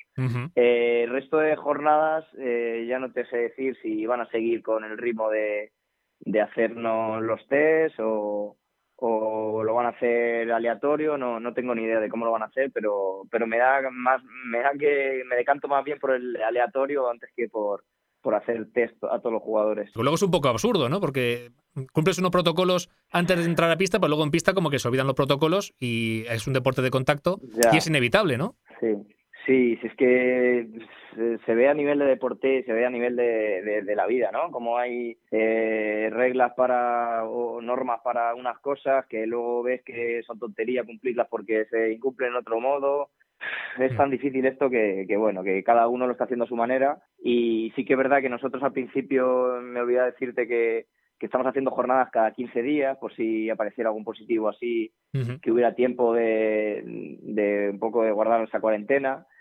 Y que no sé si eh, volverán a hacer test masivos un poco más adelante, creo que me ha parecido oír, pero tampoco estoy muy seguro. Pero sí, que es un poquillo porque luego jugando eh, es imposible no que no haya contactos y todo eso, eso es imposible. Claro, es, es, el, un poquito el sinsentido que también, bueno, como está rodeando todo un poco, ¿no? El, esta, de esta pandemia. Efectivamente estaba mirando el, el calendario, en teoría siempre estamos, estoy hablando a día de hoy, ¿no? Con esto, esto tan cambiante que lo que hoy pasa mañana es historia y da tanta vuelta que no se sabe. Pero el próximo partido sería dentro de 15 días y se jugaría en el Díaz Miguel, para el cual también se han puesto en marcha, se han puesto pues, unos protocolos también de, de, pues eso, de protección un poco y de seguridad para la gente que quiera asistir mm. al partido en el caso de que se pueda. Sí, yo creo que sí que, que, se podrá, ¿no? A lo mejor con separación y tal, y siempre que se cumplan las normas, yo creo que, que sí que se podría. Pero vamos, que no lo decido yo. Claro. si, lo decidiera yo, claro. no estaría aquí jugando al baloncesto. Bueno, no sé, eh, jornada número dos frente a Ciudad Real, ¿esto también cómo se lleva? Cada 15 días jugar, no sé, se pierde un poco el ritmo. Es, ¿Cómo lo hacéis para no intentar desengancharos de, del ritmo de competición? Bueno, pues nosotros lo que estamos haciendo es entrenar los sábados y que no es lo mismo porque al fin y al cabo el partido es competir, es lo que a un jugador le gusta, pero bueno, eh, de esa forma eh, no pierdes el ritmo de ese día y eh, estamos haciendo eh, lo, lo, que estamos haciendo es a lo mejor una semana trabajar sobre nuestro equipo y la siguiente semana trabajarla sobre el equipo contrario, centrarnos más en el equipo contrario, más en labores de scout y etcétera, etcétera. O sea que es algo así como que tienes como más preparación para, para presentar el siguiente partido y llegar lo mejor posible. Pues mitigar un poco el, ese desenganche eh, de competición en, en, una semana que jugando, jugando el, el sábado. Bueno, pues no sé si eh, me gustaría que hicieras una pequeña apuesta, que veas a ver cómo eres optimista de cara al, al, al futuro, cómo, cómo ves eh, la temporada. Sí, a ver, eh, acabar, yo la verdad es que no soy muy optimista porque creo que esto se está poniendo feo, entonces pues llegará un momento en que las cosas que no son vitales para la vida, como es el deporte amateur, eh, la acabarán cortando, pero pero en el caso de que se pudiera acabar y tal, yo creo que nuestro papel debe ser, nosotros siempre hemos dicho que, que somos un equipo que, que, que tenemos que, venimos de abajo del todo porque este equipo descendió el año pasado, bueno, no descendió porque porque no había no, no acabó la, la, la, temporada pero que es un equipo que tenemos que ir desde abajo hasta donde donde lleguemos. Yo creo que nuestro papel será intentar mantener la categoría y si y si durante el año va bien la cosa pues estar ahí mitad de tabla pero tampoco tampoco tenemos que venirnos arriba y pensar que un equipo va a ascender ni a eso somos gente de Alcázar y, y, bueno, vamos a pasarlo bien y intentar hacerlo lo mejor posible y ya está. Simplemente sobre, eso. Claro, sobre todo también porque, bueno, eh, también hay que mencionar que hasta hace unos meses el que estaba al frente del equipo era Javi Úbeda, eh, que ha estado tres años al frente de, este equipo y que bueno, tú llevas, llegas como nuevo, pero imagino que también, también será difícil, ¿no? Ese periodo de adaptación a, un nuevo, a una nueva filosofía, a una nueva forma de, de plantear y un, un nuevo jefe, digamos. Bueno, eh, es que a Chusi, eh, Jesús, al entrenador nuevo lo conocía yo por la, la, etapa de Alcázar Vázquez, él era el segundo entrenador y nos llevamos muy bien y coincidí con él. Uh -huh. eh, lo de Javi Ubeda a mí me da mucha pena porque Javi Ubeda es amigo mío, o sea, claro. desde que me entrenó hace a lo mejor más de 15 años, a, he sido entrenador con él de equipos de Alcázar y, y me ha entrenado ya en senior también, o sea que yo, con Javi me une una gran amistad.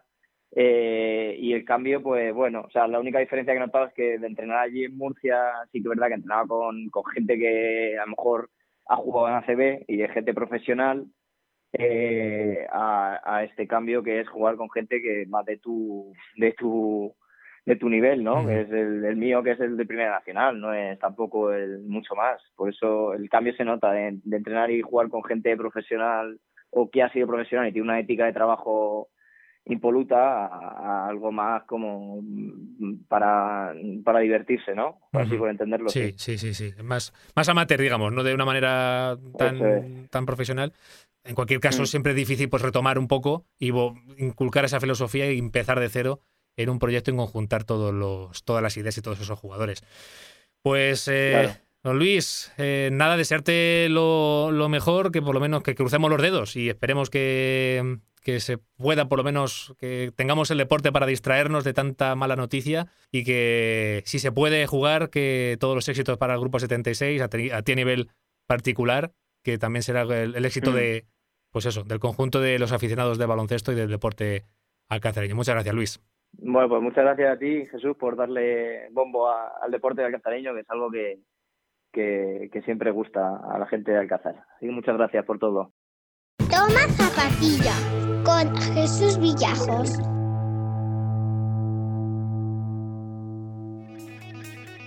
Y como decíamos al estreno de este Toma Zapatilla, esta primera edición, eh, uno de los equipos que han visto mermadas o aplazadas la vuelta al terreno de juego, a la competición, mejor dicho, es el Sporting de Alcázar. Eh, debería de haber comenzado la liga en casa, frente a Herencia el pasado fin de semana y sonar de una vez por todas este temazo que está sonando de fondo, el Thunderstruck de ACDC, que es la que se utiliza para presentar a los jugadores al inicio de los partidos, pero que no fue así.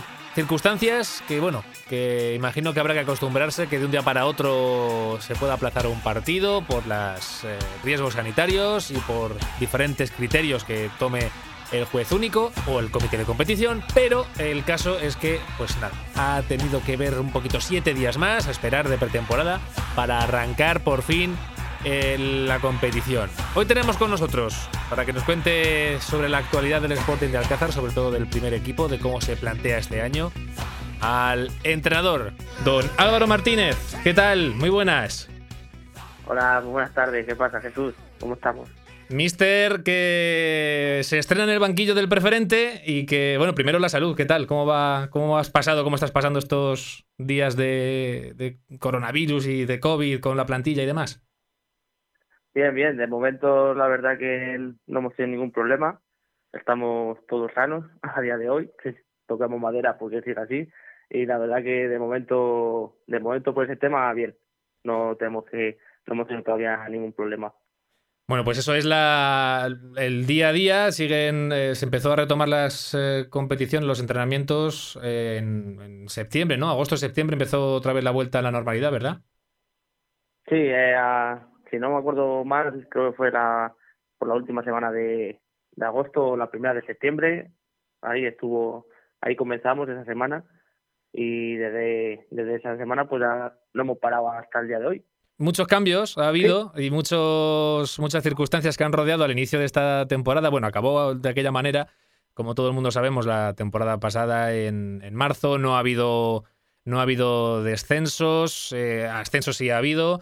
Pero bueno, la categoría de preferente que este año ha sumado un grupo más, que Álvaro también, Álvaro Martínez ha cogido las riendas de este, de este proyecto, de este primer equipo de preferente, después de una temporada de unos meses un poco convulsos dentro del, del vestuario y dentro del propio club, pero que dispuesto a, a, todo, ¿no? ¿Cómo afrontas este reto? Sí, como bien dice, pues la verdad que ha habido, ha cambiado mucho respecto al año pasado con, con este año. Yo en verano recibí la llamada del club diciendo que el, entrenador que había anteriormente no iba a continuar, que si, que si me había capacitado para subir del juvenil al, al preferente y bueno, yo pues, me lo pensé, le dije, me lo iba a pensar varios días y al final pues acepté la propuesta, eh, entonces pues a partir de ahí empecé a trabajar, es verdad que había, hubo muchos jugadores que, que no continúan, hay muchos jugadores nuevos y sobre todo pues una plantilla muy joven que al principio sí costó mucho el arrancar, el, el formar ahí una plantilla buena para competir, pero conforme fueron eh, avanzando los entrenamientos y fuimos ya quedándonos un poco con, el bloque de lo que iba a ser la plantilla, pues al final la verdad que, que se ha quedado. A mí el equipo me gusta, es un equipo eh, muy joven, la verdad que seguramente siendo el más joven de la categoría poco faltará, pero eso no quita que no que no haya calidad, que no haya ganas, que no haya ilusión y entonces pues intentaremos luchar por, por nuestro objetivo, que es como como se puso al principio de, de empezar la, la pretemporada, que es pues mantener la categoría. Nosotros tenemos que tener claro lo que a lo que por lo que vamos a luchar, tener claro nuestro objetivo y tener claro pues eso que va a ser una temporada pues como bien has comentado pues muy difícil entre el tema de del coronavirus partidos que se pueden aplazar que partidos que se pueden jugar y así vamos a estar durante durante todo el año pero bueno de momento la verdad que, contentos con lo que con el equipo se ha quedado la verdad que muy contento un equipo que va a competir en el que llaman como el grupo de la muerte, si se permite la expresión que todo el mundo lo puede comprender, que es el grupo más difícil, donde se más difícil a, priori, ¿no? Que es el que donde se agrupan eh, pues todos los equipos más de la comarca, de, de la zona, Tomelloso, Campo de Criptana, eh, Herencia, Membrilla, eh, Quintanar, San Clemente, bueno, un grupo eh, donde muchos equipos han apostado mucho, hay algunos que mm, sorprendentemente también han apostado de manera clara por estar por manera, digo sorprendentemente, por la que está cayendo, ¿no? Porque ahora también hay muchas dificultades económicas en muchos grupos, pero sí, en muchos equipos, pero hay otros eh, proyectos que sin embargo, pues parece que se han olvidado un poco del asunto y han tirado para adelante. No sé cómo ves la, el, el proyecto de el futuro en este, en este grupo? ¿Cómo ves el movimiento de equipos? Eh, bueno, sí, como bien has comentado, el, el grupo de la muerte, como has dicho, hay que recordar que nuestro grupo tiene 12 equipos. Exacto, eso es. Otro, otro, tiene 13 y otro 14. Y sin embargo, baja el número, número de gente en los tres grupos, para que, para que también veamos la dificultad de encima de que somos menos, al final bajan los mismos que en el grupo que tiene 14. Entonces, eso también lo tenemos que tener muy en cuenta, que al final eh, va a ser un grupo muy difícil en el que te quedas décimo y desciendes. ¿sabes? Y es que y esa es la, la realidad.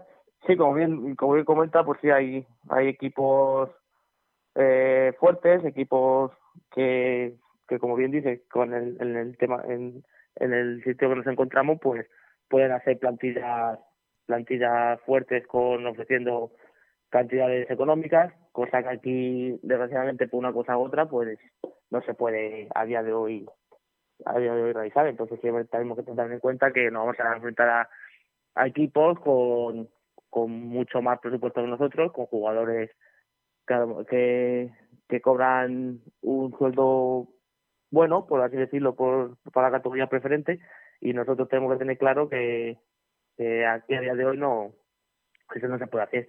Que por otro lado yo creo que también nos viene bien porque al final, al fin y al cabo, la gente que va a estar aquí es porque quiere estar aquí, porque al final saben lo que hay. Les dijo la directiva del primer momento les dijo a los jugadores que había lo que iba, lo que lo que pasaba, lo cómo estaba la situación económica y todos los que han decidido estar es porque han querido estar aquí a, a pesar de todo. Entonces eso yo creo también que al equipo le da un plus, porque al final la gente que está es porque porque ha querido estar, porque al final no podemos luchar con otros equipos de por aquí cerca en el tema económico.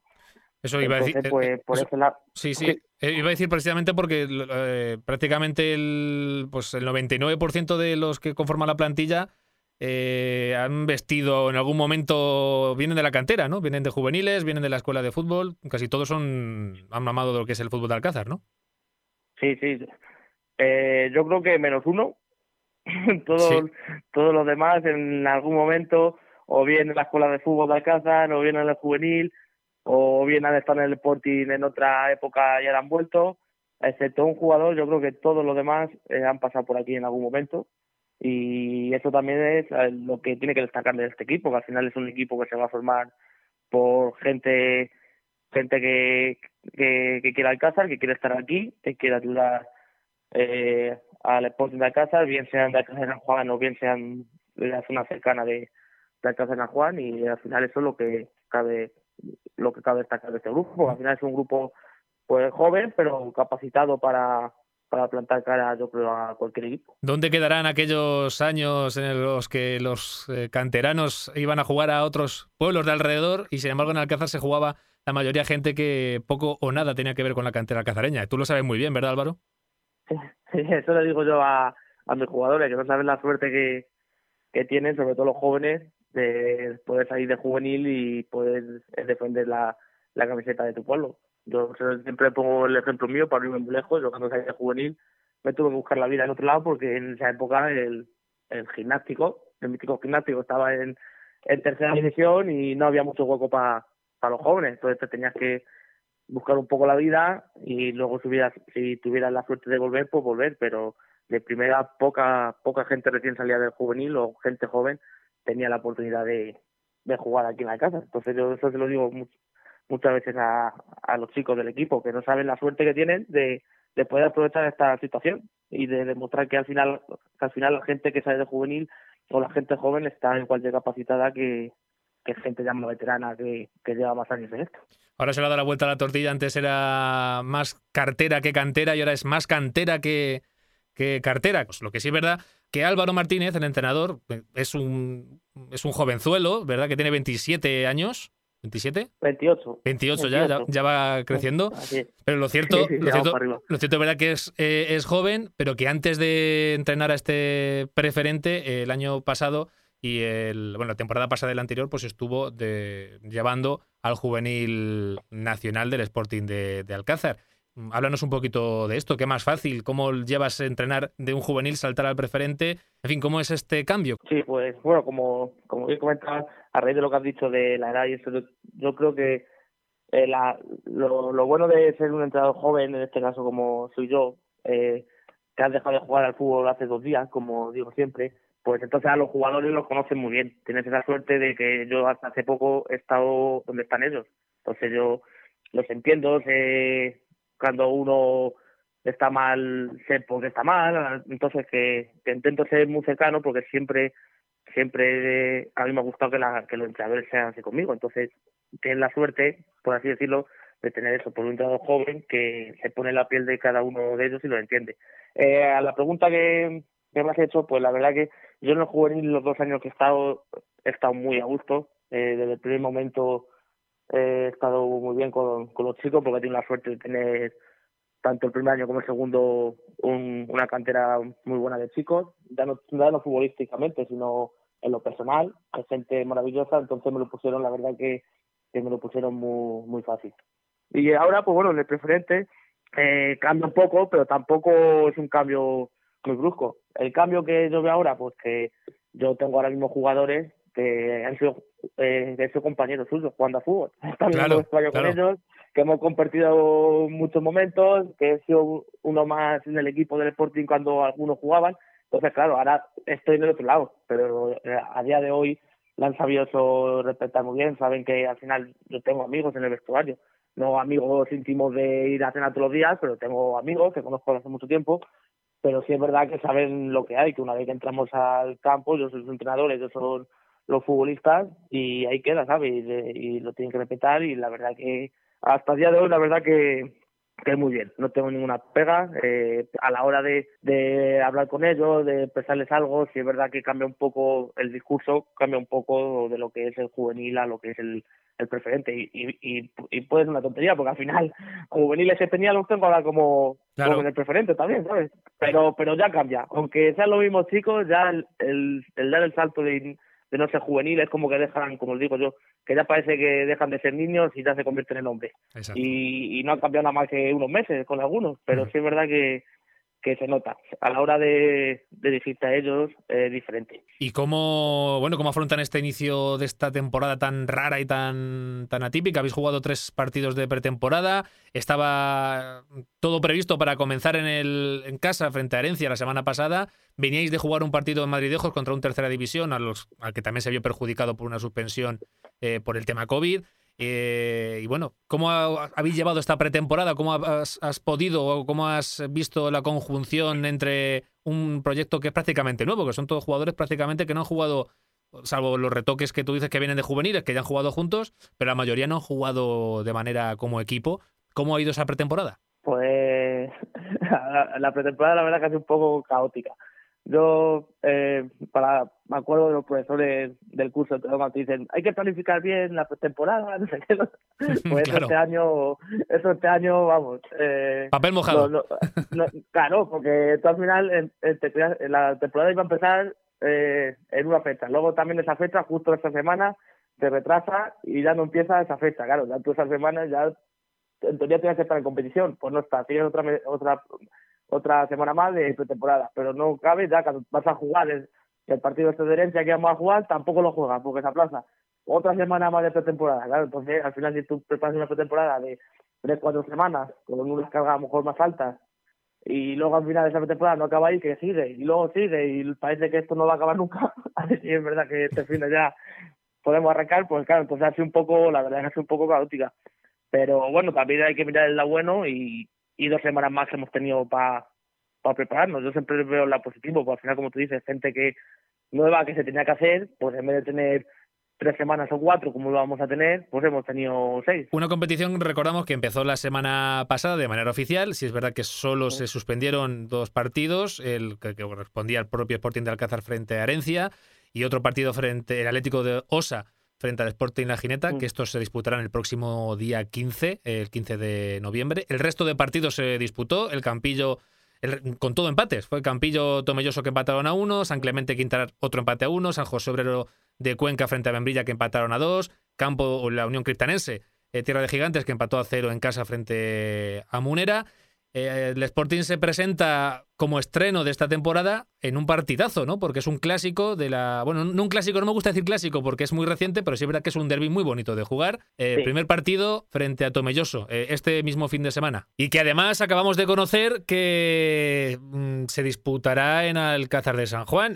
Esto mm, hay que recordar que lo estamos grabando um, los miércoles y que, bueno, porque está en antena pues toda la semana y ahí se queda. Pero sí es verdad que, bueno, con este eh, follón de COVID y demás, pues todo es cambiante. Lo que hoy es una cosa, mañana puede ser otra. Y hace nada, hace unos minutos, hoy miércoles, mm, se conocía la noticia a través de un comunicado del Atlético Tomelloso que el partido mm, que se tenía que disputar este fin de semana, la jornada número 2 en el Paco Galvez, entre el Atlético Tomelloso y el Sporting de Alcázar, finalmente se va a jugar aquí en Alcázar de San Juan, en el Manuel Delgado Meco, ¿no es así, Álvaro? Sí, eso parece, porque como hemos comentado, esto cambia del día a la mañana. Este año hay que acostumbrarse a todas estas situaciones porque se va a dar más de una vez. Y sí, así es. Eh, ayer por la noche yo ya recibí una llamada de, un amiguete mío que está allí en la directiva del Tomelloso contándome que podía darse esta posibilidad porque les habían puesto algunas pegas allí en el ayuntamiento de Tomelloso para jugar con, con público eh, o incluso que hasta el viernes iban a estar indecisos de si el partido se podría disputar o no. Entonces, ayer ya me comentaron algo de que iban a intentar ponerse los clubes de acuerdo para para si en este caso pasara eso, pues poder cambiar el partido y invertir la fecha y nos, que vinieran ellos aquí esta semana y luego la siguiente, la segunda vuelta, pues sí nosotros allí. Y por lo que acabamos de ver por el comunicado que estás comentando, se ve que al final se han puesto de acuerdo y va a ser así. Son circunstancias que además eh, eh, entre clubes y entre ciudades cercanas es un comportamiento que debería ser lo más lógico. No, vamos, permíteme también un poco la licencia. Y la semana pasada nos, nos enterábamos prácticamente el jueves eh, que no se iba a disputar el partido cuando estaban ya las entradas previstas, los carteles hechos, el anuncio en la federación correspondiente del partido. Y por a última hora conocimos a través del comité de competición que Herencia había solicitado el aplazamiento de- del partido, del, que correspondía a la primera jornada que se disputaba en el Delgado Meco. Lo más sencillo es que todo el mundo hable, ¿no? En estas circunstancias, lo más normal es que, pues, estamos cerca, que Herencia hable con Alcázar, Alcázar con Herencia, Tomelloso con Cristana, Cristana, en fin, que intentar dentro de lo raro que está siendo este año, pues lo suyo, ¿no, Álvaro? Es que cada uno, cada club, pues intente arreglarse, organizarse, pues para perjudicarse los unos a los otros lo menos posible, ¿no? Sí, como actúa el Tomelloso es la manera en la que hay que, actuar, la que deberíamos actuar todo el mundo, porque te hace saber el, problema que están teniendo y te dice que puede que hay que buscar a ver si buscamos una solución, te proponen si a nosotros nos parece bien el cambio de fecha, que si en, otro, en este caso a nosotros no nos viniera bien, como puede ser lógico que la, la directiva dijera, mira, pues no, porque es muy precipitado o tal, pues que entonces si eso pasara, pues ellos seguramente aplazarían el, el partido. Pero claro, te lo hacen saber, que al final, bueno, hablas, llegas a un acuerdo y puedes hacer el cambio, pues, pues bien, que por lo que fuera no se pu- pudiera haber hecho, pues ya el Tomelloso ya te avisa de las consecuencias que pueda haber, pero ya tú lo sabes. Yo prefiero esto, como bien has dicho, no la semana pasada con todo planificado, con todo hecho, enterarme un jueves de que no juego, Claro. sin tener noticias de nadie, nada más que, que en la federación, como bien dices, eh, al mediodía está la fecha puesta del partido y a la de por la tarde te metes y no está, ¿sabes? Eso es. Entonces, claro, yo hubiese preferido también que entre las dos partes, como fuera, porque lo desconozco si la vio o no la vio, por lo que sé, creo que no la vio, pues esa comunicación que hubiese existido, porque Claro. al final, al final yo no digo que la herencia no tenga su motivo para pedir aplazamiento del partido, sus motivos tendrá, pero yo sé, por lo menos haberlo hecho saber y haber intentado entre los dos pues buscar buscar la mejor Exacto. la mejor opción.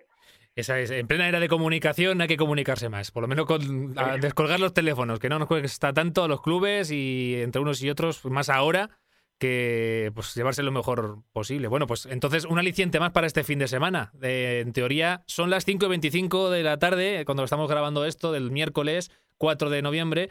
En principio, como decimos, se va a jugar a las 5 de la tarde el domingo, puede cambiar en los próximos días. ¿Qué mejor manera que con un derby provincial ante el Atlético Tomelloso y en tu casa, con tu gente y además con público, porque va a ser con público. ¿Qué esperas de este día? ¿Cómo, cómo lo afrontas?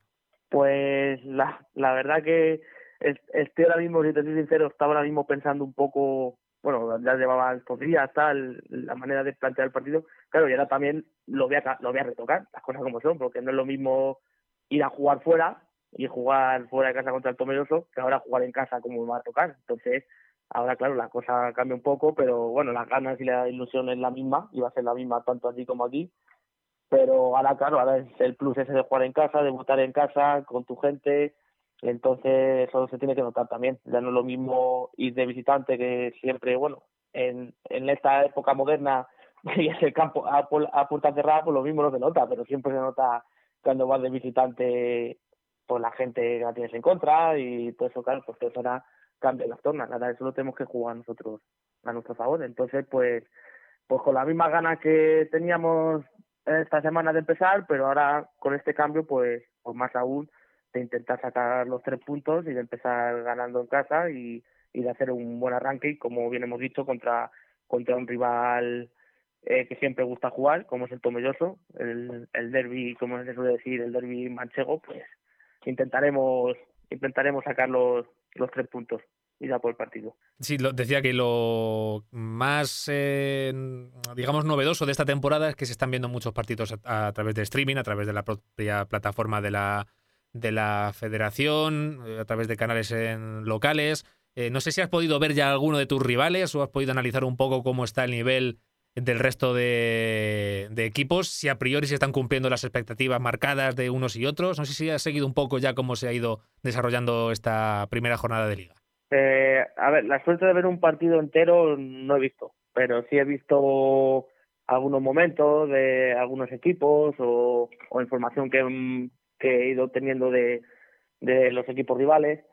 Y al final pues claro sí es verdad que los equipos que deben estar ahí pues resaltan y la gente con la que habla pues te dice sí es un equipazo pues no sé qué tal pero sí es verdad que y esto habla creo que a favor de mi equipo que yo al equipo eh, nuestro no lo veo tampoco eh, mucha diferencia con con con los equipos, digamos, así llamarlo, punteros de los que tienen que estar ahí arriba. Yo creo que eso habla bien de, de las ganas y la ilusión que tienen estos chavales del Sporting. A ver, es verdad que he visto, claro está, que he visto equipos que sí, que se ve que, que tienen a lo mejor más nivel por jugadores con más experiencia o por jugadores ya más consagrados, pero tampoco creo que vaya a ser una liga en la que el primero le saque eh, 8 o 9 puntos al segundo y creo que va a ser al final una, un creo, vamos, a lo mejor luego me equivoco, pero yo creo que va a ser una liga y menos con los pocos partidos que hay y que en cualquier partido puede pasar cualquier cosa, creo que va a estar muy disputada de,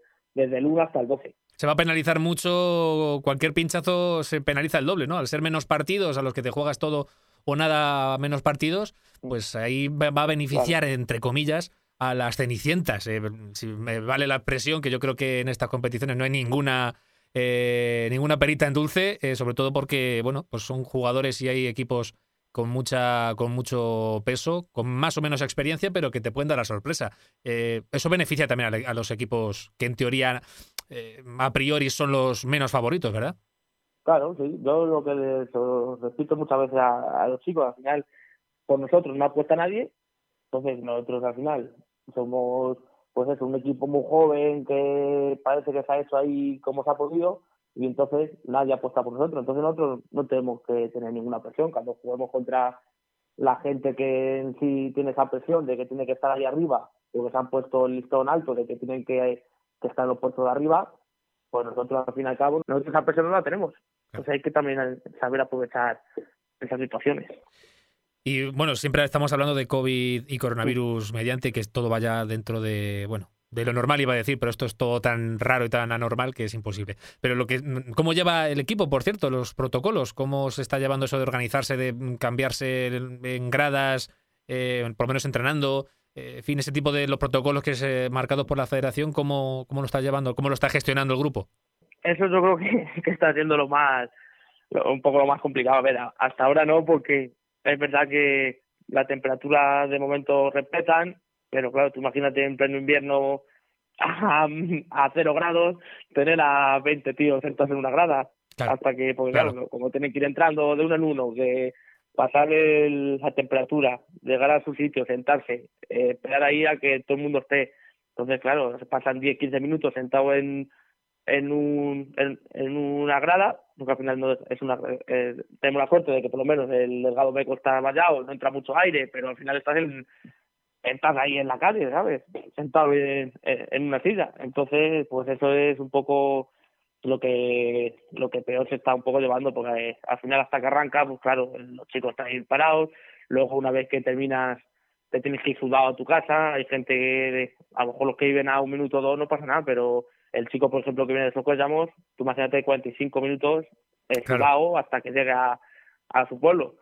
¿Vas a, ¿Crees que vamos a aguantar? Pues yo- es que, como has dicho tú antes, es que ya yo creo que hay que irlo al día a día. Al final a lo mejor llegas el sábado por la noche que tienes que ir a jugar allí el, el domingo y tienes el sábado por la noche, oye, que no podéis venir por, porque yo qué sé, porque Dios quiera que no. Hay un chico o dos con coronavirus y no se puede jugar. Entonces, yo es un poco el día a día. Porque en cualquier momento, por lo que sea, o porque el gobierno decida que hay que, que hay que otra vez parar todo y al final eh, hay que hacer lo que lo que la gente de arriba mande, entonces así. Entonces, yo voy al día a día por, por eso, porque no quiero mirar muy, muy allá por, por lo que pueda pasar. Pues bueno, cruzaremos los dedos, veremos a ver qué nos va deparando el día a día, las noticias y bueno, que por lo menos que nos dejen eh, jugar y por lo menos con la seguridad un poco también, mm, que nos garanticen un poco la seguridad y sobre todo eso, cruzar los dedos, que no vaya esto a más y que Sí. a ver si somos capaces de frenar esta ola que parece imparable. Sí, la hombre, está claro que al final lo primero es, es la salud y al final hay que jugar si hay garantía de jugar, eso lo está claro. Si al final, por lo que sea, no se puede porque la cosa cambia, pues es que hay que respetarlo. Es que al final con esto no contaba nadie. Entonces hay que hacer lo que nos vayan diciendo y, y ya está. Pues sobre todo eso, jugar con garantía de que está todo bien y, y poco más.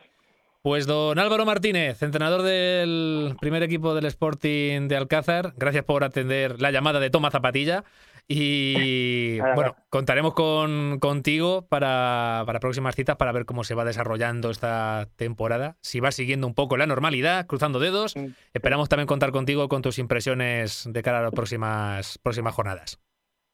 Lo que, lo que quieras, Jesús, ya sabes que me tienes aquí para lo que haga falta, estamos en contacto y en todo lo que necesites y, y lo, lo per- permitan, aquí estaré ayudándote. Don Álvaro, muchas, Gracias por acordarte, gracias por acordarte de mí y entrevistarme. muchas gracias, don Álvaro. Un saludo. Muchas gracias, Jesús. Venga, hasta luego. Toma zapatilla con Jesús Villajos.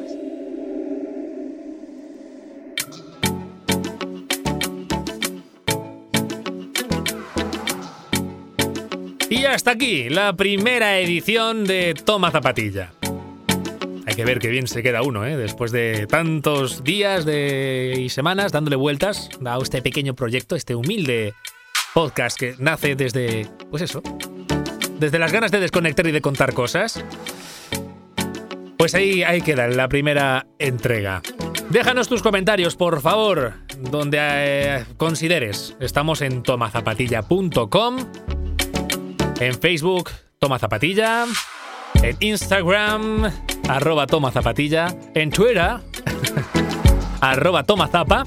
En fin, donde quieras y como quieras, pero queremos saber qué te parece todo esto. Y dónde darías la tecla o, en fin, guíanos un poco de qué podemos ir hablando en las próximas ediciones.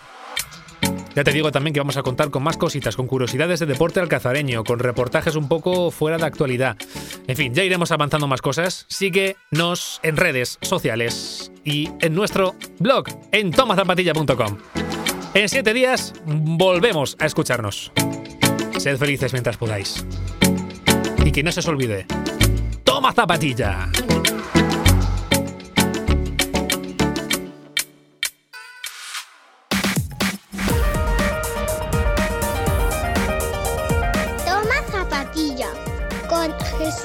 Toma